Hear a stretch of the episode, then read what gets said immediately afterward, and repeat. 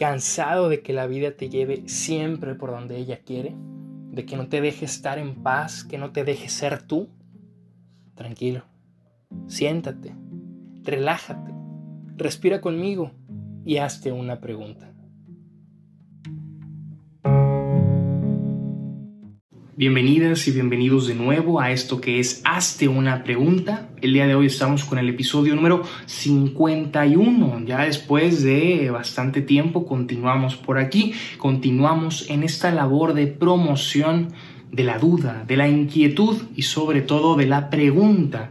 ¿Para qué? Bueno, todo esto en pos de acercarnos cada día más a la verdad, a la sabiduría. Somos amantes del saber.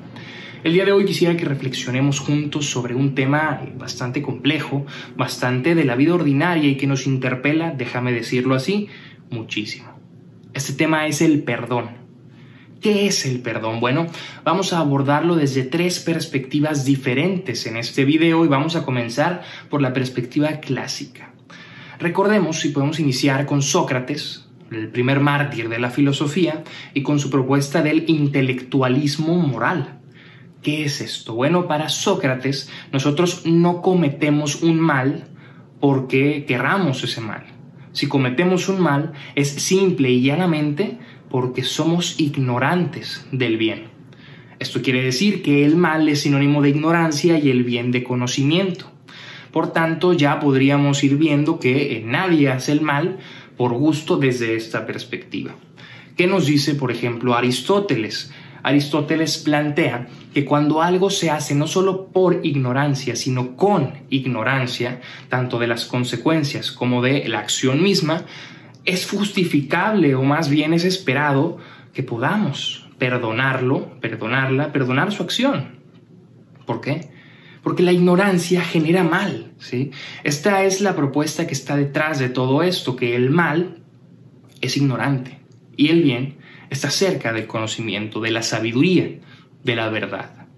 Justo así podríamos resumir la primera postura, que podríamos llamar postura clásica eh, socrático-aristotélica, como la ignorancia es mal, el bien es conocimiento, por tanto todo mal es por ignorancia, así que es justificable perdonar cualquier, podríamos pensar o inclusive debatirlo, cualquier tipo de mal si éste se hace por y con ignorancia de las consecuencias y del acto mismo. Ahora bien, para una segunda perspectiva podemos entrar a la definición o más bien a la etimología de la palabra perdón. ¿Qué es el perdón? Bueno, perdón es una palabra compuesta por un prefijo y un lexema o una base, ¿sí? una raíz de la palabra. El prefijo es per y el lexema o la base es don. El prefijo per podríamos traducirlo de latín como totalidad, como algo que es completo, ¿sí? Una completamente. Y don como regalo, algo gratuito. Por tanto, perdón, etimológicamente hablando, podría ser un regalo definitivo o regalar algo definitivamente. ¿Qué quiere decir esto? Que el perdón de entrada no encaja como la sociedad lo ha puesto hoy en día y es bajo una lógica del intercambio una lógica mercantil, donde si alguien me da algo para compensar, yo evidentemente perdono, pero no hay perdón si no hay un intercambio, si no hay una ida y vuelta. ¿Cuál es el problema de esta perspectiva? Etimológicamente hablando, inclusive Derrida nos lo confirma en su libro Perdonar lo imperdonable y lo imprescriptible, el perdón solo es verdadero cuando se perdona lo imperdonable. El perdón solo es verdadero cuando no buscamos algo a cambio. El perdón solo es verdadero cuando es gratuito. Cuando no se persigue o no se busca detrás del perdón algo más. Cuando no se busca ni siquiera la propia compensación. Esto lo podríamos pensar como perdonar lo imperdonable, como la parte gratuita del perdón como la parte de regalo. Y esto último nos da pie a la tercera perspectiva, que es el perdón como sinónimo de amor. Si hemos dicho desde estas perspectivas que el perdón primero que nada excusa la ignorancia, como podemos ver inclusive en referencias bíblicas, cuando Jesucristo casi en la cruz dice, Padre, perdónalos, porque no saben lo que hacen, porque no saben, porque ignoran el bien, ignoran la verdad. Eso se excusa, se excusa la ignorancia y además el perdón debe ser siempre gratuito. ¿Por qué? Porque perdón, porque es un regalo definitivo, porque no se acepta nada a cambio. El perdón es una donación y cuando se da algo, se pierde algo. Es inevitable. Cuando damos, perdemos. Entonces, ¿qué pasa con el perdón? ¿Y cómo se relaciona con el amor? Bueno, que el amor, al igual que el perdón, diría Eric Fromm, es ante todo dar. Es gratuito. Es un regalo. Es un regalo donde sabemos que perdemos al darlo. Es un regalo donde no esperamos nada a cambio.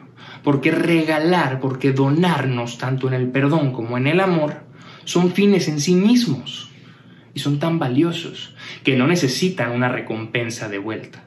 Son tan valiosos que en sí mismos ya valieron la pena, porque no hay nada a cambio, porque son gratuitos. Entonces con esto pudiéramos resumir las tres perspectivas bajo la idea de que el perdón en primer lugar solo se da frente a la ignorancia, desde la postura socrático-aristotélica, de que el perdón es totalmente gratuito y que el único y verdadero perdón es perdonar lo imperdonable desde Derrida y desde la etimología de la palabra, y desde una reflexión personal, el perdón es amor. ¿Por qué? porque además de lo que ya hemos dicho, de la parte gratuita, de que el amor y el perdón son fines en sí mismos, el perdón restablece al otro, al ofensor, a su condición previa del error. El perdón, y esto tiene que quedar claro, solo lo da la víctima. El perdón no se exige y el perdón no lo puede dar el ofensor. Si yo soy el ofensor, yo pido, solicito, ruego el perdón. Pero solo la víctima, cuando ve que es imperdonable lo que hice, me puede perdonar y me puede regresar a mi condición previa de no ofensor y me diría, tú no eres tu error. Por eso el perdón es amor, porque no hay perdón que no vaya cargado de amor. Porque así como el amor escapa a la lógica del mundo, el perdón también. ¿Qué opinas de esto? ¿Qué tienes en mente? ¿Qué piensas? Compárteme tus reflexiones, tus inquietudes, tus ideas para seguir dialogando. Si llegaste hasta aquí, recuerda, el amor es gratis y el perdón también. Nos vemos.